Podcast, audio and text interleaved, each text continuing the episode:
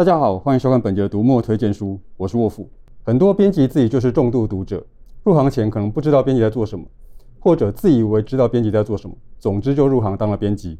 不过也有些编辑本来在业内执行的是其他的业务，所以他们在执行编务的时候就会有些与众不同的想法。例如今天的来宾，我们欢迎博士出版的行销企划阿堪。嗨，大家好。其实我和阿堪应该是在读书会之类的场合认识的。你觉得哪些作家对你来讲影响比较深？影响对我来说比较重要的作家应该是有三位，嗯、分别是克里斯蒂、呃，宫部美信跟写了《查令十字路八十四号》的海林汉服。克里斯蒂是国中的时候，老师觉得我考上高中很闲，然后他就带了呃童谣凶杀案来给我看。现在这本书叫做《一个都不留》。嗯、我那时候其实还不知道什么叫做推理小说。那等到高中的时候。当时远流出版正在推一系列的克里斯蒂全集，嗯、那同学就带了《东方快车谋杀案》来学校给我们看，然后会觉得就是呃，看推理小说不但我在意的不只是谜团要惊奇，然后逻辑条理要非常的清楚，也需要看人与人之间的互动。嗯，后来看了第一本日本推理小说是宫部美幸的《模仿犯》，非常相当大影响了我未来在挑选推理小说的方式。虽然我也喜欢解谜式的推理小说，但对我来说，只有谜团写得好其实是不够的。我也喜欢兼顾情节跟角色的故事，对我来说，它才是一本值得一看的推理小说。那另外很喜欢的书是海莲汉芙的《查令十字路八十四号》。那作者因为自己买书不方便，所以他都会写信到美国跟一家二手书店买书。那我当时非常羡慕，就是他们用书信往来彼此推荐书的方式。那我小时候也非常喜欢写信。现在因为常常要写信给作者，我也是常常写的一发不可收拾的，非常非常长。那后来虽然没有写信推荐别人书籍，但也养成了我就是在各种社群媒体或是部落格写很长文章推荐别人书的习惯。刚刚提到阿堪是行销企划，但是有在做编务工作，这是怎么回事？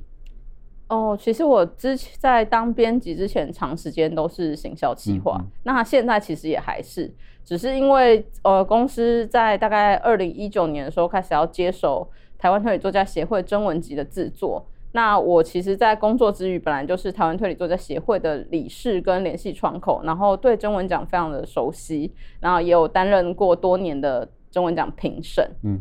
目前已经制作了五本征文集，分别是《和骑士度过的那一夜》、《侦探在菜市场里迷了路》、《铁皮屋里的萤火虫》、《Food Cat》、《您的餐点已在路上》跟今年的中文集零零三七。后来也开始陆续跟台湾推理作家协会的作者合作，像是林思燕、冷言、蓝霄等人。另外也开始邀请，呃，历届的首奖得主，就是延续他们的作品，创作全新的作品，像是十八届的会拍动写了《出新村的侦探事务所》，十九届的首奖得主则是会出版《千禧黑夜》。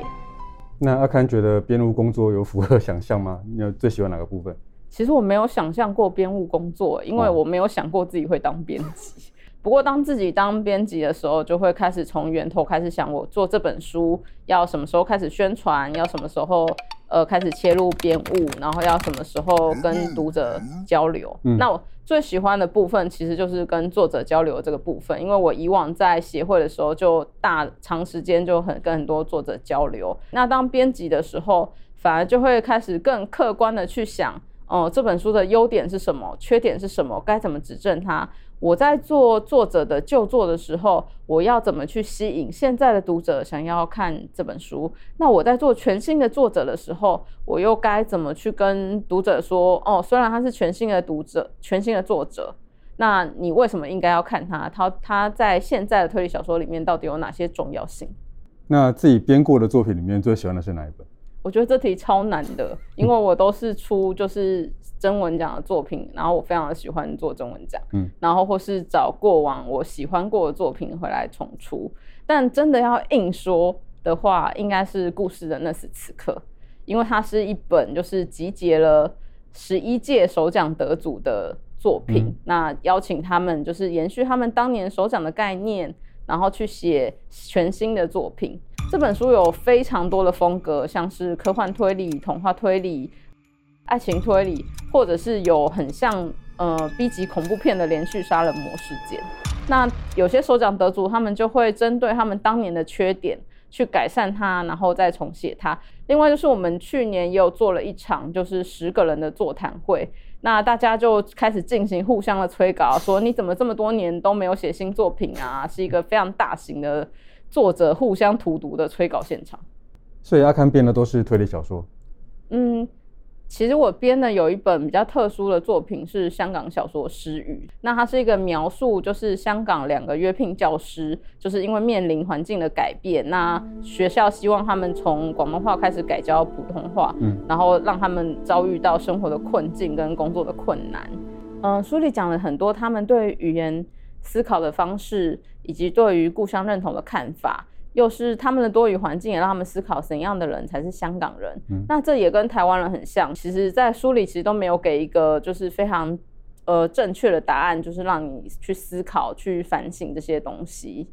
所以这些书都放在同一个书系吗？那最近在编的是什么书？嗯、呃，我主要做的书系就是 Truth 书系。那除了刚刚提到的失语以外，其他都是推理小说。嗯、那它顾名思义就是探索真相的一个书系。但我们当时并没有只局限于在做推理小说的部分，我们想要探索的是除了谜团真相以外，也有这个社会、这个世界的真相。嗯、那最近出版的是第二十一届征文集《零零三七》。那《零零三七》的同名短篇是一位香港作者理想很远的作品，写的是一个香港计程车司机，那在大街小巷里面找寻将要自杀的人的故事，嗯、然后非常的具有人情味。那第二篇，呃，《风雨渡客栈的侠月》是征文奖的常客。如果以前就有关注征文奖，会发现这是一个他自成的侠月武侠小宇宙。林卓玛的最惨一天，则是在讲他在开刀房的见闻。那他今年也入围了岛田庄司奖。那安心出品的作者望日刚出版了呃他的第一本长篇推理小说《小说杀人》，第五篇的入围作品《棒球痴》，呃作者 River 曾经以其他的笔名入围推理评论的奖项。那书中充满了各种推理与棒球梗，读起来轻松又愉快。我知道阿刊除了推理的这个中文奖合集之外，也编了蓝霄的新作品。对，我今年也编了，就是肖哥。就是全新的作品，呃，关于高雄的鲨鱼哀愁，那结合了呃他的医疗专业，嗯、还有高雄的历史，以及秦博士安乐椅神探的性质，然后写下了全新故事，然后是蛮特殊的一本本土推理的小说。呃，另外今年也出版了就是冷言的铠甲馆事件，这是上帝禁区的续作。那故事里面有一个长得不起眼、胖胖的宅男，那为了寻求他的真爱。然后和他的同学们一起到九份的山上旅旅行的故事，结果没想到却遇到了杀人事件，还遇到了一栋就是古典建筑铠甲馆，然后非常的像是柯南或金田一会撞邪的故事。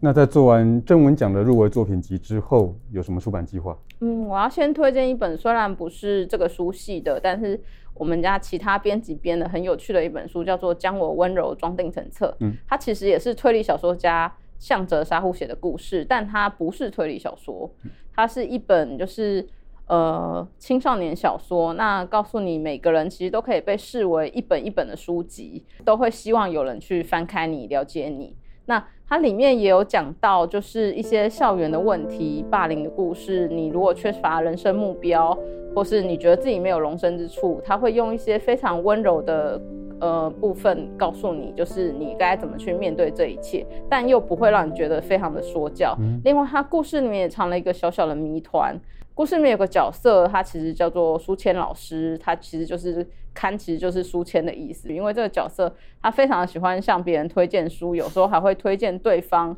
其实没有兴趣的书籍，嗯、所以每次看到这个角色的时候，我都就会会产生很多共鸣。那另外还会出版的就是茂业的《千禧黑夜》，他是第十届九届的首奖得主，他其实曾经入围了三次征文奖。那每一篇的内容都不太一样。正要出版的这本《千禧黑夜》，它其实是一本长篇犯罪推理小说，那跟过往的风格完全不同，结合了社会议题、人派犯罪跟本格推理的形式写下来的。故事主要是在说一名香港警探，他发现了多起一氧化碳中毒事件。那后来发现，他其实不是自杀事件，而是有人刻意而为。嗯、故事里面的角色其实都在探求他们的信念。这其实是一本就是他们在黑暗之中想要寻求光明以及信念的故事。接下来会出版的是他曾经在中国杂志刊编刊登过的短篇，从来没有在台湾面试过，还有他今年全新写过的短篇。在做征文奖这么多年以来，还是常常会听到人说：“哦，台湾没有什么推理小说好看，或是华文推理小说里面没有什么值得一看的。”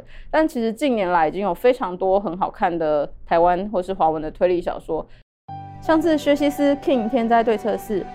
潇湘神废线彼端的人造神明，沃夫老师的《睡梦大道三部曲》跟 Fix，张国立老师的《乩童警探》系列，天地无限曾经登上 Netflix 的《第四名被害者》，陈浩基的《一三六七》跟网内人，文善的《逆向诱拐》和《不白之冤》，莫里斯的《香江神探福尔摩斯》，还有集结许多香港推理作家的《侦探冰室》系列，都是我觉得很值得关注的推理小说。以往在征文奖也有看到很多很有潜力的创作者，那我都会很想看看能不能就是邀请他们创作他们的新作品，或是试试看他们有没有更多新的可能。我常觉得协会在做征文奖这件事情，其实是很像在找寻新品种的植物。那我们找到的这些创作者其实就是种子，那我们做的事情就是为他们浇水，然后慢慢把他们养成一棵大树。今年的五个入围者，理想很远。霞月、呃，林卓玛、望日跟 River，我也都会很想试试看编他们新作品，或者是去年的光清 Food Cat，您的餐点已在路上，铁皮屋里的萤火虫的何其美，冰室的马丹尼，或者是海洋里的密室的王源，嗯、我都会很期待他们会写出不一样形态的推理小说。类型的经营需要长期的投入，所以我们的确很需要连接读者跟作者的出版人。不过，在放阿堪回去推广华文推理之前，我要先麻烦他做一件事，请大家关注博士出版，一有新书马上就会收到通知哦。除了买书、看书，也别忘了按赞、分享、订阅读墨的频道哦。好，收工了，收工了，大家拜拜。